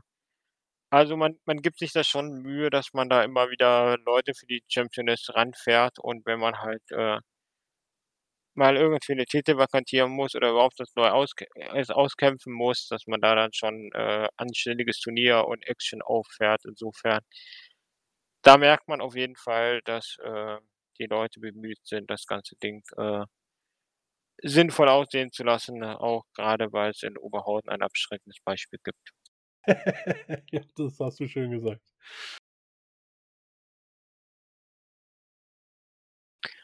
Ja, dann machen wir an der Stelle weiter mit dem 3., äh, Match des Abends beziehungsweise von der Maincard. GWF Loserweight Championship. Äh, Tony Harting, begleitet von, äh, seinem Bodyguard Big Nick, hat mit Fejas Aguilar, der von Arash begleitet wurde hat auch letzten Endes relativ kurzen Prozess gemacht, äh auch hier wieder 6 Minuten. Resultat war, Harting gewinnt via Submission und muss sich damit nicht Loserweight Champion nennen. Der schlechteste Wrestler der Promotion bleibt Fejas Aguilar. Ja, es war so irgendwie das Match, was man erwarten konnte. Also, ohne ihn zu kennen, ist Tony Harting ja zumindest nicht 'ne also, keine Lower-Card-Nummer. Ich denke mal so zumindest 'n Mid-Card-Wrestler. Äh, man hat kurz damit gespielt. Ich glaube, Aguilar hatte so 1 1/2 Minuten Offensive, als Harting halt sehr überheblich in der Ecke stand. Ähm, konnte Aguilar so 'n paar Aktionen zeigen. Da hat man ganz kurz damit gespielt, dass Aguilar gewinnen könnte. Aber letztlich war's halt relativ klare Geschichte. Genau, also, ähm, Harting war im Prinzip, ähm, ja, mehr als 'n Jahr, äh, GWF Berlin Champion. Der war von September 2020 bis dann, äh, Dezember 2021. Klar, Corona auch, aber dann doch ein relativ zuverlässiger und, äh, dominanter Berlin Champion, also, schon in der Card, äh ganz gut dargestellt mit durchaus Skills am Mic und auch schon länger Heel unterwegs. Und klar ist halt noch mal so 'n bisschen hatte ich den Eindruck, dass das Match auch einfach dafür da war, ihm noch mal so 'ne etwas noch heeligere, noch düstere, noch bösere Facette zu geben in der Art und Weise, wie der halt mit, äh, Fejas Aguilar umgesprungen ist. Ja, und es war auch, glaube ich, 'ne ganz gute Methode, ihn, ähm, auf die Card zu bekommen. Es hat den Zuschauern dieses der überhebliche Heel freut sich schon über sein Titelmatch, muss dann um die Loserweight Championship antreten. So, es hatte halt es hat halt so alles erfüllt, was es sollte, glaube ich. Ja, weiter ging es, ähm mit einem Match, was, ähm, auch Teil einer Serie war, wo ich ehrlich gesagt nicht, äh, 100 % drauf bin. Es gab wohl die Aktion, von wem auch immer angeleitet, dass Pascal Spalter 3 Matches gewinnen musste, um wieder 'ne Chance auf die GWF, äh, World Championship zu bekommen. Ja. Das dann 2. Match, ähm, dieser Reihe war gegen Chris Colen. Das war dann so der 2. Veteranen, die man an diesem Abend geholt hatte, nach Doug Williams und auch Chris Colin. War aus meiner Sicht 'n klassisches, ähm, Heavyweight-Match der eher älteren Schu Schule. 17 Minuten und am Ende gewinnt, äh, Pascal Spalter und die beiden, äh, zollen sich Respekt, was, äh, bei Spalter doch bisschen überraschend ist nach seinem Heel äh, und zuletzt eher, äh, heelischem Auftreten und den Fehden, den die bei beiden, äh, früher schon hatten. Ähm, ja, zu den vorangegangenen Fehden kann ich wenig sagen, ähm, aber der Kommentator hat halt auch viel darüber geredet, dass, ähm, ja, Spalter nicht mehr so für die Fans da ist und jetzt auf sich selber gucken möchte und dies, das. Und, ähm, ja, dieses er hat ihm ja nicht nur die Hand gegeben, die beiden haben sich ja sogar umarmt. Ähm, es packt ihn dann schon so 'n bisschen in so 'ne Tweener-Rolle eher rein, denke ich, so einer, der halt schon seine, ähm, Chance sucht, ohne jetzt immer der größte Arsch der Promotion zu sein. Ähm, ja, ich bin gespannt. Ich ich weiß, dass Pascal nicht der größte Pascal Spalter-Fan ist. Ähm, ja, ich weiß nicht genau, wie du es siehst, aber ich finde ihn jetzt nicht also, nicht ununterhaltsam. Also, ich habe ihn jetzt die paar Male, die ich ihn gesehen habe, durchaus ganz gern gesehen. Ja, Pascal Spalter, d da Problem bei ihm ist halt 'n bisschen, dass so sein Signature Move, äh, halt darauf angelegt ist, Jubel von den Fans, äh, einzusammeln, was halt auch schwierig ist oder der halt auch durchgezogen hat, als er mit Joshua Maro 'n klares Heel-Tag-Team war, aber dann Hauptsache damit dann halt, äh, in seinem Signature großen Pop bei den, äh, Fans einzufordern. Das ist halt, ähm sehr schwierig in der Darstellung, ähm aber ansonsten ja, ist es doch, ähm, 'ne ganz nette Geschichte. Aber wo ich ihn hier grade sehe, machen wir mal was ganz Besondere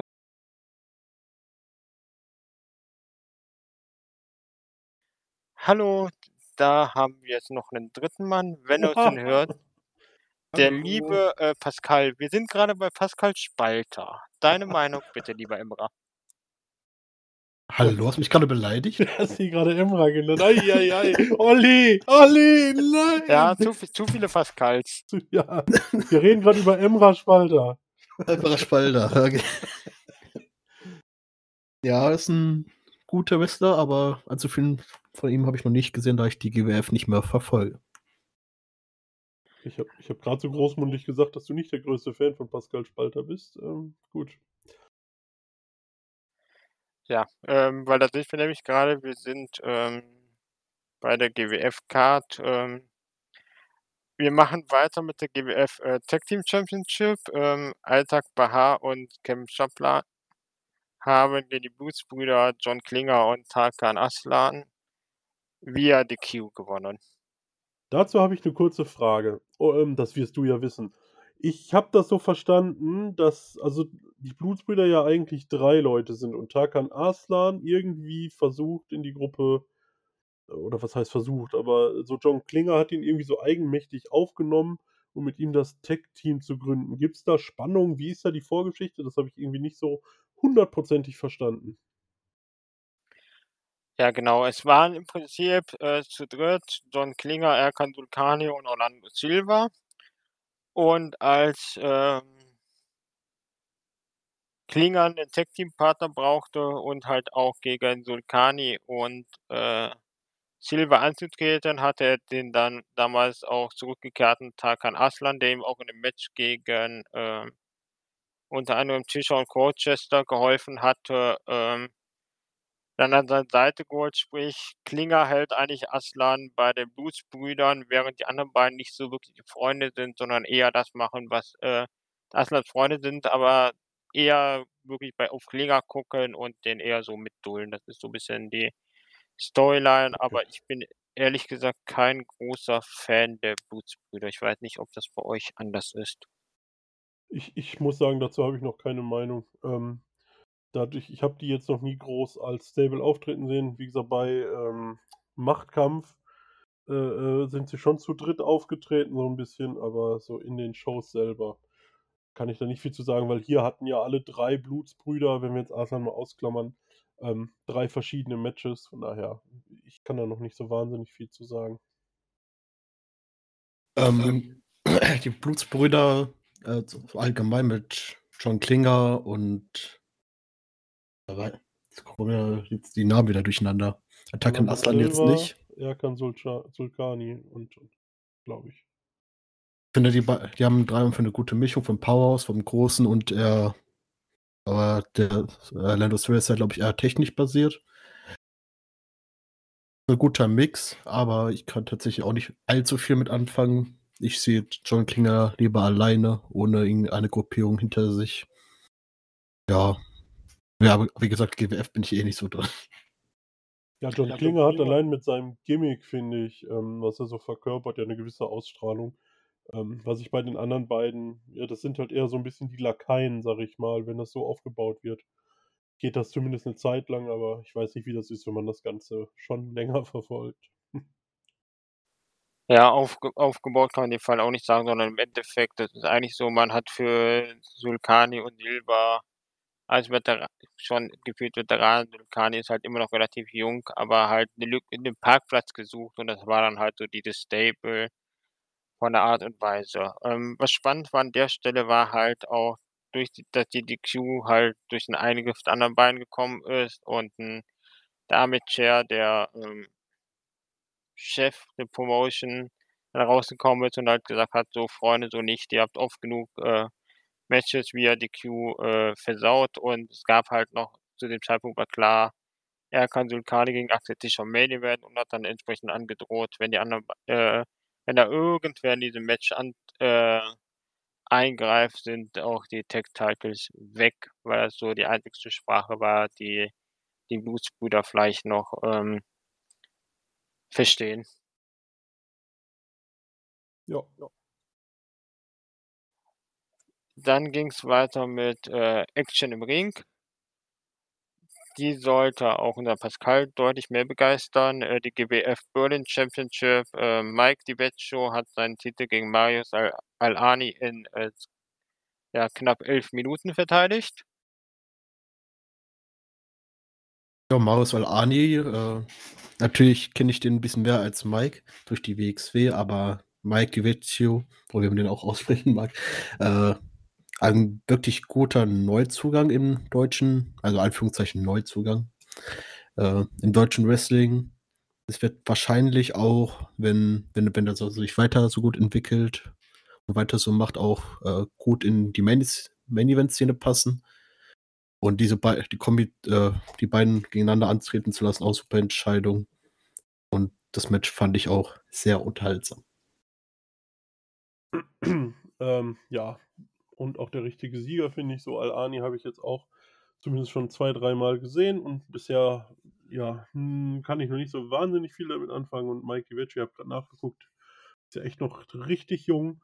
Ähm, ja, 1,80, 110 Kilo, dabei noch eine gute Schnelligkeit, so, der macht schon Spaß, macht schon Laune, sich den anzugucken. Ähm, auf jeden Fall der richtige Sieger und ja, ein ansehnliches Match auf jeden Fall. Kann ich mich nur anschließen. Ich mag beide echt gerne. Ich habe, als Al-Ali den Umschlag äh, aufgemacht, hatte mich echt gefreut auf dieses Match und fand auch das äh, Finish gut gebucht, etwas überraschend und halt hat dann auch gezeigt, dass Mike DiVecchio auch ein Stück weit mit Köpfchen gewinnen kann und nicht immer nur die äh, pure Kraft braucht und halt weiß, okay, ich muss meine Titel verteidigen und es muss halt nicht immer unendlich spektakulär sein, aber das war dann nochmal ein Match, was in jedem Fall auch geeignet war, der GWF Berlin Championship weiter Prestige zu geben, wo man halt auch sagen muss, auch jetzt davor mit Tony Harding und jetzt Mike äh, DiVecchio, man schafft schon immer wieder mit äh, guten Gegnern dem Titel eine Wertigkeit zu geben, was halt der Vorteil ist, wenn man dann auch mal Matches sinnvoll gegenbucken kann und das auch als, als große darstellen kann und nicht einfach nur irgendeinen Gegner da auslost. Es war derjenige, der noch gerade zufällig mit äh, auf Tour mitgefahren ist und in dem Lockerraum sitzt und kein Match hat. Oh. Kommen wir zum Main Event des Abends. GWF World Championship. Axel Tischer gegen Erkan Sulkani. Das Match dauerte leider 23 Minuten. Ja, es, es war auch mein Eindruck, dass es sich doch zog. Ähm, also man hat wirklich viele kurze Matches gehabt, so Women's Title, Loserweight Title, ähm, danach drei durchaus auch, ja, ich sag jetzt einfach mal so mittellange Matches zwischen 10 und 17 Minuten. Äh, aber das war, ja, es war jetzt auch nicht so der Main Event, der unbedingt 23 Minuten brauchte. So die Hälfte hätte es auch getan, oder? Also. Axel ist bei mir immer der Fall, da ich, wenn er im Ring steht, sind das immer solide, gute Matches, aber komplett überzeugend tut er mir, guter Herr, mich nicht. Und ich sehe den irgendwie auch nicht, äh, doch als World Champion kann man den natürlich bucken, der kam von der WW, ist klar, aber für, für mich persönlich ist das äh, kein Charakter, der jetzt für mich im World-Titel geschehen ist. Und Axel Tischer gegen Erkan, äh, ja, ist kein Match, was ich unbedingt sehen brauche. Von Erkan bin ich auch eigentlich so gut wie überhaupt kein Fan von. Der ist zwar nicht schlecht im Ring, aber wirklich 23 Minuten und die Chemie äh, zueinander war auch überhaupt nicht meins. Und das hat mich für mich auch absolut nur gezogen. Und für mich tatsächlich der Main Event bleibt Berlin Championship Match. Und das, naja, war viel zu lang, wie ihr schon gesagt habt. Ja, ich bin auch ehrlich gesagt kein Freund von Erkan Sulkani. Wirkt halt immer ein bisschen sehr stachsig und auch teilweise ungelenk im Ring und ja, in der Länge hätte es auch nicht gebraucht. Ähm, bin ich auch gespannt, äh, was man weiter macht mit dem Titel. Man hatte dann für Rising Head, über das wir noch, wir noch nichts gesehen haben und auch entsprechend keine Ergebnisse kennen, dann später ein Match gegen Jon Simmons angekündigt, also im Prinzip ein Oberhausen, ja, Klassiker in äh, Berlin. Ja. Und ansonsten kann man sich halt, finde ich aus meiner Sicht auch nur, denke, da stimmt mir Pascal auch völlig zu, äh, wünschen, dass entweder bei Rising Kid oder irgendwann danach der Titel den Weg zu jemand anderes findet, sei es Simmons, sei es ähm, Mike DiVecchio, sei es vielleicht Pascal Spalter, falls er sich dafür, ein, ich nenne es jetzt mal, qualifiziert, indem der dann auch ein drittes Match noch gewinnt und dann vielleicht einen Title-Shot wieder kriegt. Aber die Regentschaft von Axel Tischer muss man jetzt nicht mehr äh, bis in den tiefsten Herbst oder gar Winter ziehen. Vor allem, ist, Entschuldige, du, sag du, Pascal. Vor allem hatte er jetzt die letzten Regentschaft mit Bad Bones, die sich so ewig gezogen hat. Da braucht man tatsächlich jetzt äh, auch nicht so all, all, allzu lang Wayne von Axel Tischer. Was, was ich halt auch nicht verstehe, so, ähm, also ich hatte halt auch den Eindruck, ohne ihn jetzt so gut zu kennen, aber Erkan Sul Sulkani oder Sulcani, äh, Sulkani sagt man, glaube ich, ne? Ähm, war jetzt wirklich so ein bisschen stark sich so jetzt nicht so das ganz große Highlight im Ring. Also niemand, wo ich jetzt sagen würde, der wird jetzt dauerhaft, wenn er jetzt nicht den Briefumschlag gehabt hätte, wäre er überhaupt in dieser äh, Card-Region gelandet. Ähm, warum stelle ich meinen Champion dann in ein 23-minütiges Match und lasse ihn nicht, äh, ja, ich sage jetzt einfach mal ein bisschen dominanter gewinnen. Also Harting hat ja mit Agila auch keine 23 Minuten verschwendet, sage ich jetzt einfach mal. Ähm, das ist dann schon wieder so eine Booking-Geschichte, die für mich so ein bisschen schwierig ist. Also geht das Match halt nicht um, um Titel und du willst äh, Tischer so ein bisschen pushen, dann machst du es ja auch keine 23 Minuten, sondern vielleicht ja sechs oder sieben. Aber das Problem ist bei Erkan, dass er bei den Zuschauern ziemlich, also das, das, Problem bei den Zuschauern ziemlich gut ankommt und deswegen, dass man GWF gut machen kann, ihn hier in dem Main Event zu stecken und ihn da auch nicht schwach dastehen zu lassen, als kleiner Zuschauerliebling. Das habe ich nicht Aber gewusst. 23 Minuten ist auch bisschen, trotzdem ein bisschen krass für die beiden. Aber insgesamt muss ich sagen, war es für meinen ersten GWF-Event, den ich so gesehen habe, insgesamt eine unterhaltsame Show. Also ich habe nicht bereut, sie mir angesehen zu haben. Ja, das ist äh, auf jeden Fall sehr schön und freut mich, dass dann auch hoffentlich in Zukunft noch jemanden habe, mit dem ich über die äh, GWF reden kann.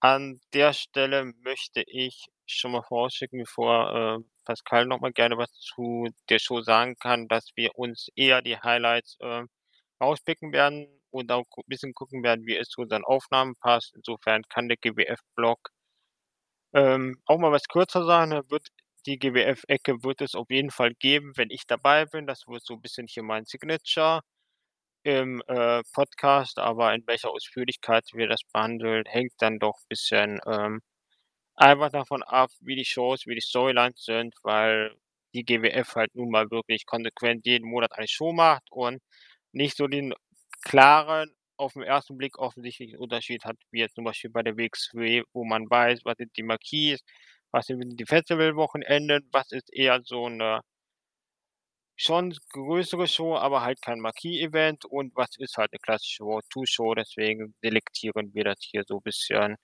nach unserem eigenen Gutdünken oder ehrlich gesagt eher nach meinem Gutdünken. Pascal, äh, noch irgendwelche Kommentare zur, äh, GWF? Die große Zeit dafür hatte, habe ich auch 'n bisschen mehr durchgeskippt als wirklich angeguckt und bin jetzt eher bei den Hauptmatches stehen geblieben, worüber wir jetzt auch geredet haben. Ansonsten, ne, eig eigentlich nicht. Dann bleibt noch der Moment zu fragen, äh, David, Pascal, habt ihr noch welche Anmerkungen, auch mit Ausblick auf, ähm kommende, äh, Shows? Wir haben ja dann noch beim nächsten Mal auf jeden Fall, äh, das Oberhausen-Wochenende, über das wir sprechen müssen und danach wird's, ähm ja, teilweise 'n bisschen in 'ne Sommerpause gehen bei manchen Ligen. Andere Ligen veranstalten gerade relativ massiv, insbesondere Ecke Hannover, Bremen. Da hat man dann doch jetzt, ähm, Ende Juni, Anfang Mitte Juli die eine oder andere Show. WXW kommt auch noch mal nach Frankfurt und Erfurt. Da wird auch Mitteldeutschland bisschen bedient. Ähm, ja, gibt's irgendwas, was ihr noch erwähnen wollt, worauf ihr euch freut?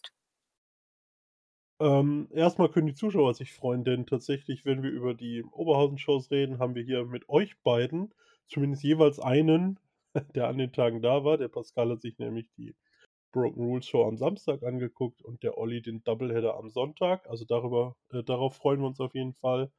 Ähm, ja, und wir sind auch am Überlegen, glaube ich, alle 3, ob wir uns 'n paar Shows mitnehmen. Ähm, grade die, ich sage mal, größeren Shows wie Shortcut to the Top oder auch das Tag-Team-Turnier. Äh, Tournament heißt der, glaube ich, ne? Oder ist es League? Festival. Ja, genau. Festival. Alle gut. Das, was ich nicht gesagt habe. Tag Team Festival, meinte ich doch. Ähm, das sind schon so Sachen, auf die ich mich auf jeden Fall freue. Ähm, ich sage mal, für mich die Chance, zur GWF zu fahren, ist ja nicht so hoch, dadurch, dass sie ja in Berlin stattfindet. Das ist aus NRW einfach 'n weiteres Stück als Oberhausen. Ähm, ja, ne, ansonsten habe ich, glaube ich, nichts mehr zu sagen. Ja, damit hatte ich auch schon das gesagt, was ich sagen wollte, Shortcut und, äh, Tag Team Festival, wo ich auf jeden Fall versuchen werde, also mein Bestes geben werde, das jetzt live hinzukommen, was bis jetzt auch ziemlich gut aussieht. Und ja, und dann in der Zukunft besonders dann gespannt auf die Ober beiden Oberhausen-Shows, die ich jetzt nicht live gesehen habe, mir das anzugucken und mit euch darüber zu sprechen. Genau, Und du, Olli, dann worauf freust du dich?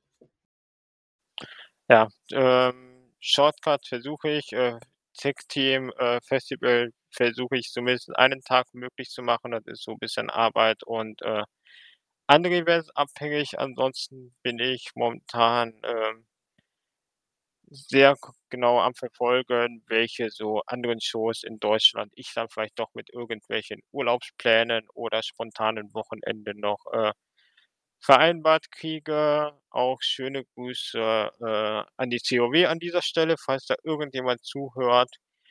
Wenn ihr die Shows mal entsprechend meinem, äh, Zeitkalenders füllen könntet, würde ich gerne auch mal zu 'ner Show vor Ort kommen oder generell da irgendwas ankündigen könnt, dann könnten wir da mal drüber reden, ob ich noch mal vorbeikomme. Da war ich bei Forever Wrestling, äh, 2019. Das war 'ne schöne runde Sache von, äh, COW, GHW und NGW.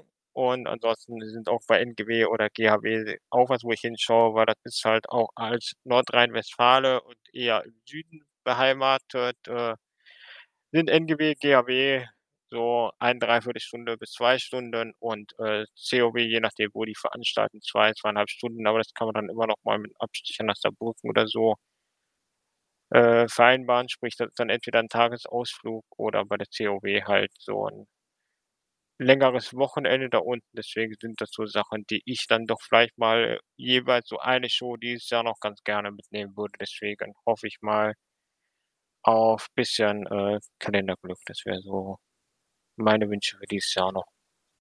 Eine letzte Sache, wir hatten unter unserem letzten Podcast, das fällt mir leider jetzt erst wieder ein, weil es äh, doch eine Zeit lang her ist, dass wir den veröffentlicht haben, anderthalb Monate. Ähm, mehrere Fragen von Saint War. Also, wenn du bis hierhin zugehört hast, wir haben dich nicht vergessen. Wir gehen da nächstes Mal drauf ein. Ähm, da waren ein paar Fragen drin. Ich würde sagen, denen widmen wir uns vielleicht zum Start des nächsten Podcasts mal. Ähm, sind so ein paar generelle Dinge, wo wir, denke ich mal, so fünf Minütchen drüber quatschen könnten. Also, wie gesagt, wir haben es nicht, also ich habe es vergessen, aber mir ist es jetzt wieder eingefallen. Genau, also solche Fragen, gerade so ein bisschen die allgemeineren Sachen oder wenn es halt so um, äh, Grundsachen für Wrestling Deutschland geht, ähm, gerne Bescheid sagen, dann werde ich, ähm mir die Fragen auch schon mal im Vorfeld anschauen und im Zweifelsfall gucken, ob ich dann noch irgendwo was recherchieren muss oder ein bisschen auffrischen muss. Vieles geht zum Glück aus dem Stegreif, aber wir wollen ja natürlich 'n bestmöglichen, äh, Service liefern und euch auch immer mal gerne 'n Einblick über GWF und WXW hinaus geben. Aber das sind halt nun mal so die beiden größten Promotions in Deutschland, die zudem auch einfach am besten zu verfolgen sind, unabhängig davon, wo man wohnt, weil beide dann doch einen guten, äh, Streamingdienst bieten mit kommentierten Shows, mit guten Bildern und auch zuverlässig immer, ähm, abrufbar. Sprich, man weiß halt, bei GWF kommt jede Show hin, bei WXW kommt jede irgendwie relevante Show von den Festivals über die Marquis bis zu den größeren anderen größeren Shows wie Dead End bis hin zu etwas relevanteren Road to Shows. Insofern, ähm, ist es einfach was, was wir gucken können, was ihr gucken könnt, ohne zwingend, äh, jede Show in der Halle mitzunehmen. Gut. Wenn Pascal nichts mehr hat Ne, ich habe nix. würde ich sagen, Olli, das war's, oder? Wir haben alles besprochen, was wir besprechen wollten. Genau.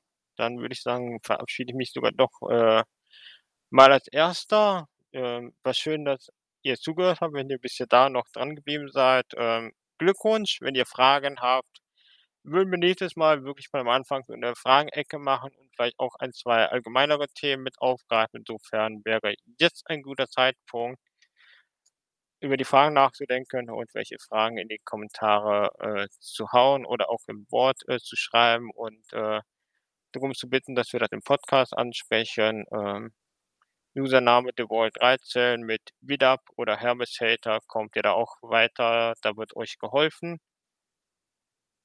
Bis dann. Tschü Ich bin raus. Tschau. Ja, äh, ich sage auch Tschüss. Danke fürs Zuschauen. Bis zum nächsten Mal. Auf Wiederhören.